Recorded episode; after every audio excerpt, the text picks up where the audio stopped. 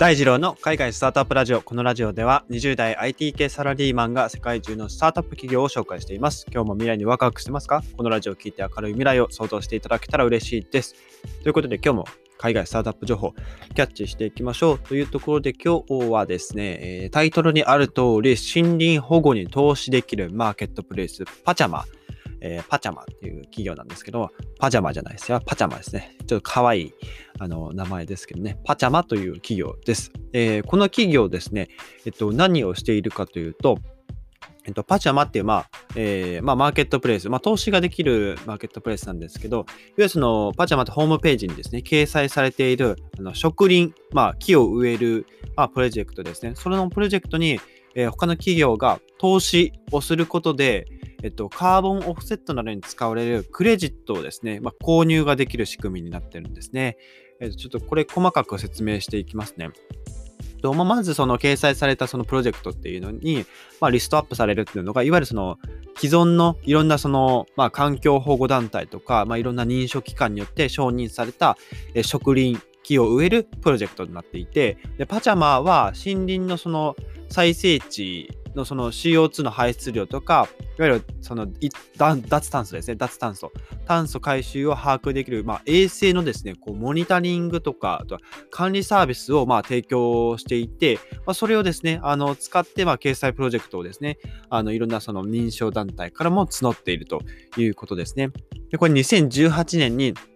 えっと、ディエゴディエゴさん、ディエゴさんっていう方がですね、立ち上げたパチャマなんですけど、まあ、さっき言ったカーボンクレジットの、まあ、取引をする、まあ、マーケットプレイスとしても機能するということで、まあ、その森林保護に取り組む、その、取り組んでいるんですけど、まあ、その、カーボンオフセットに使うその、まあ、クレジットっていうところに、まあ、注目したと、まあ、クレジットが買えるわけですね、企業が。うん。で、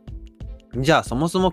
カーボンオフセットって何ぞやっていう話でして、で、カーボンオフセットっていうのが、その、いわゆるその二酸化炭素とかのその排出量ですね。あの温室効果ガスとかの排出量。その排出量に見合った、えっと、その削減活動に、まあ、投資をすることで、まあ、排出されるその温室効果ガスを埋め合わせるっていう、まあ、考え方を指すんですね。えっと、まあ、ちょっとこれややこしい、ややこしいというか、少し初めて聞いた方は分かりにくいかと思うんですが、いわゆるその自動車産業とかの会社って、まあ、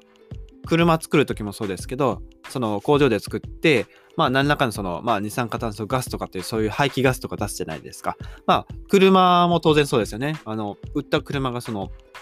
みんながこう、ブーンって走らせるので、こう、ね、ガス、本質効果ガス、二酸化炭素、CO2 が出ると思うんですけど、まあ、その排出される効果温室効果ガスを、まあ、その、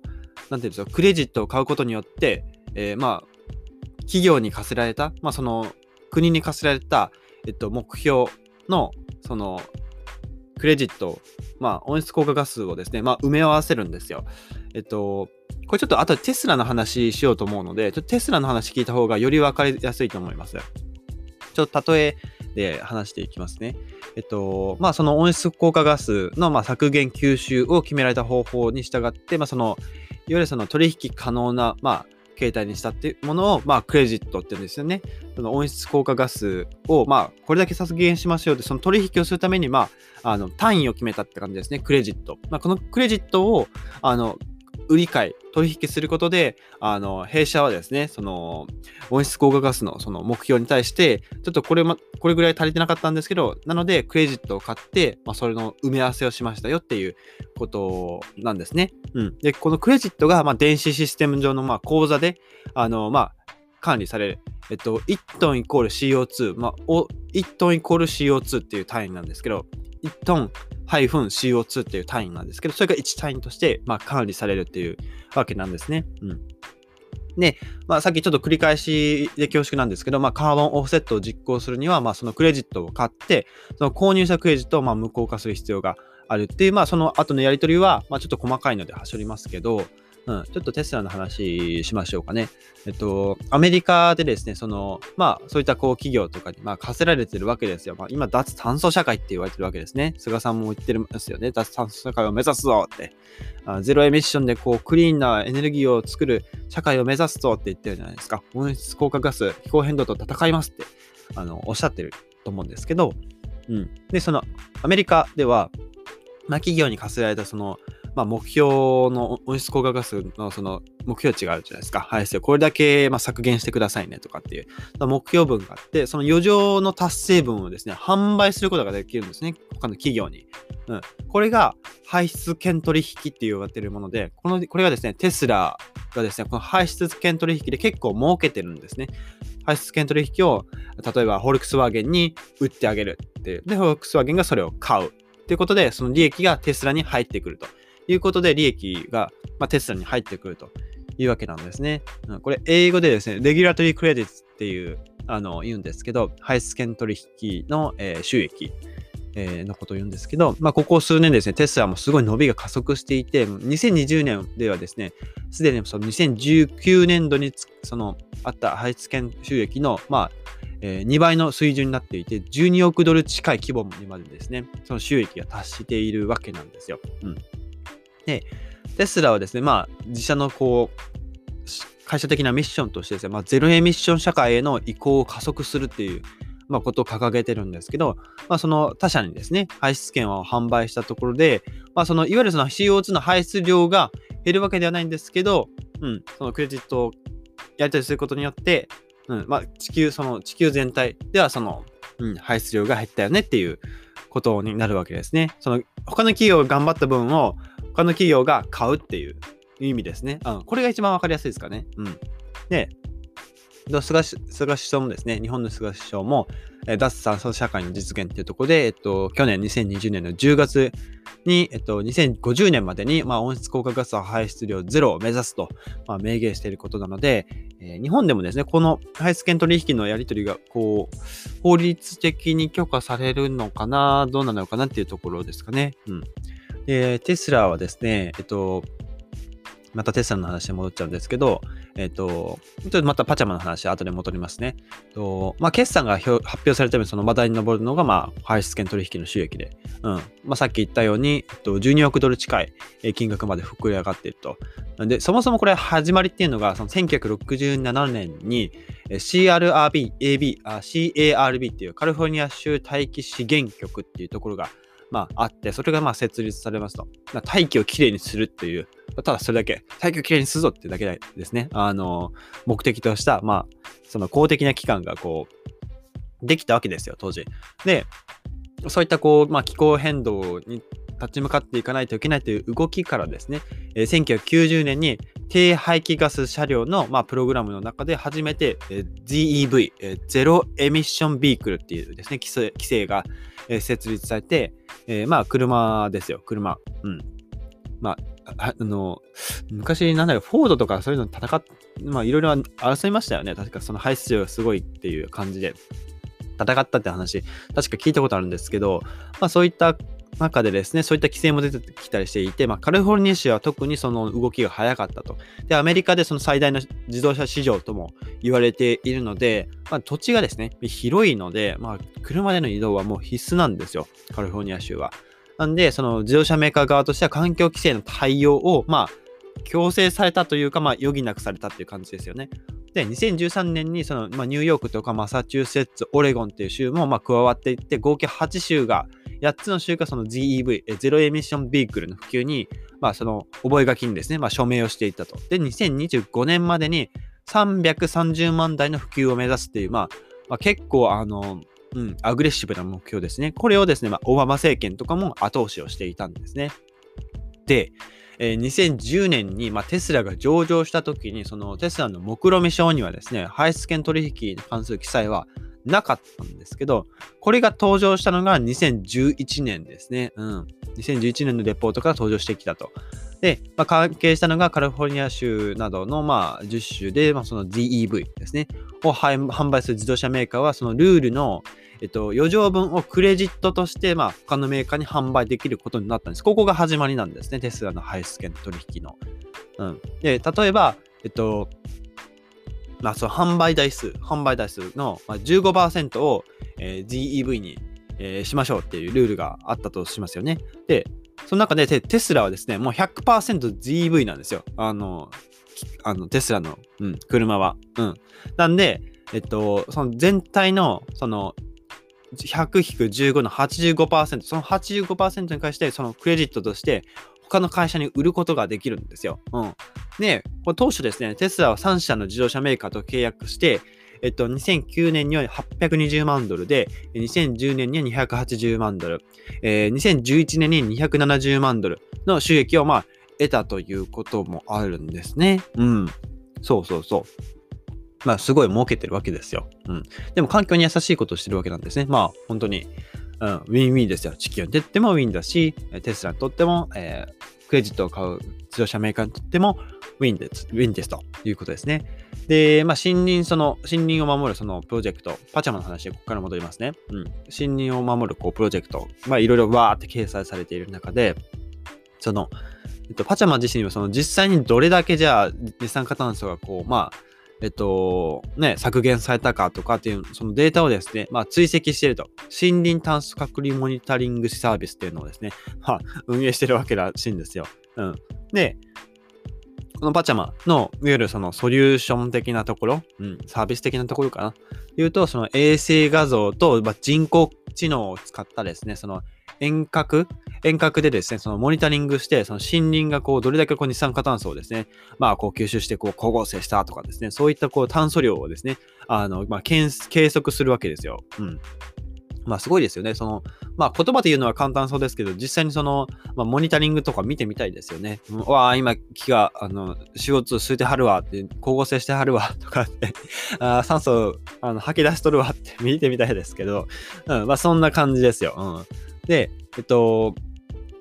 ここ最近その Commonwealth Energy、えー、 Commonwealth Systems とか、あのー、結構エネルギー系の話僕してると思うんですけど、あのよもし興味あったら、あの、過去の配信結構直近なので聞いてみてくださいね。うん。ね、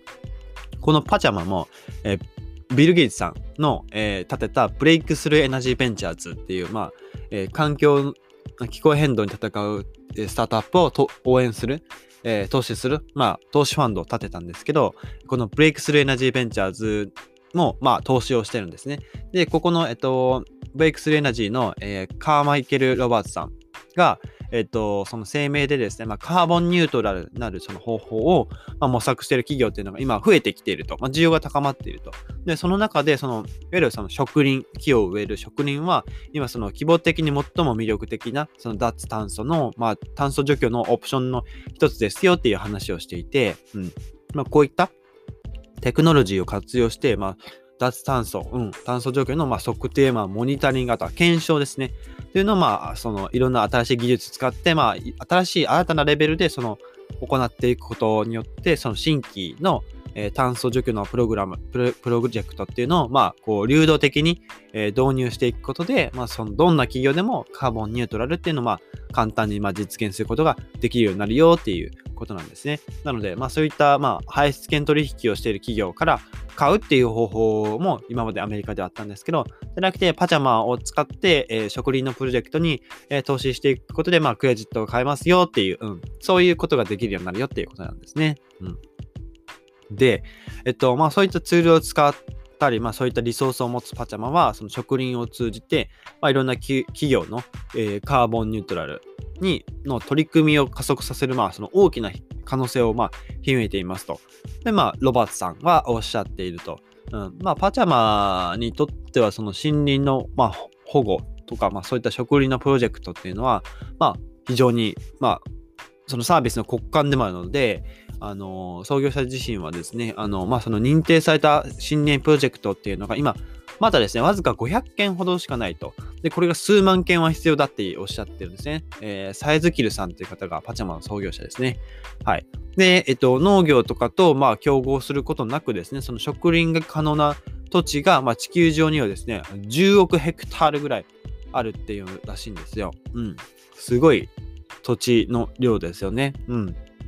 で、えっと、まあ、パチャマのビジネスっていうのが、まあ、その、二酸化炭素とかのその価格がですね、えっと、オフセット1トンあたりは15ドル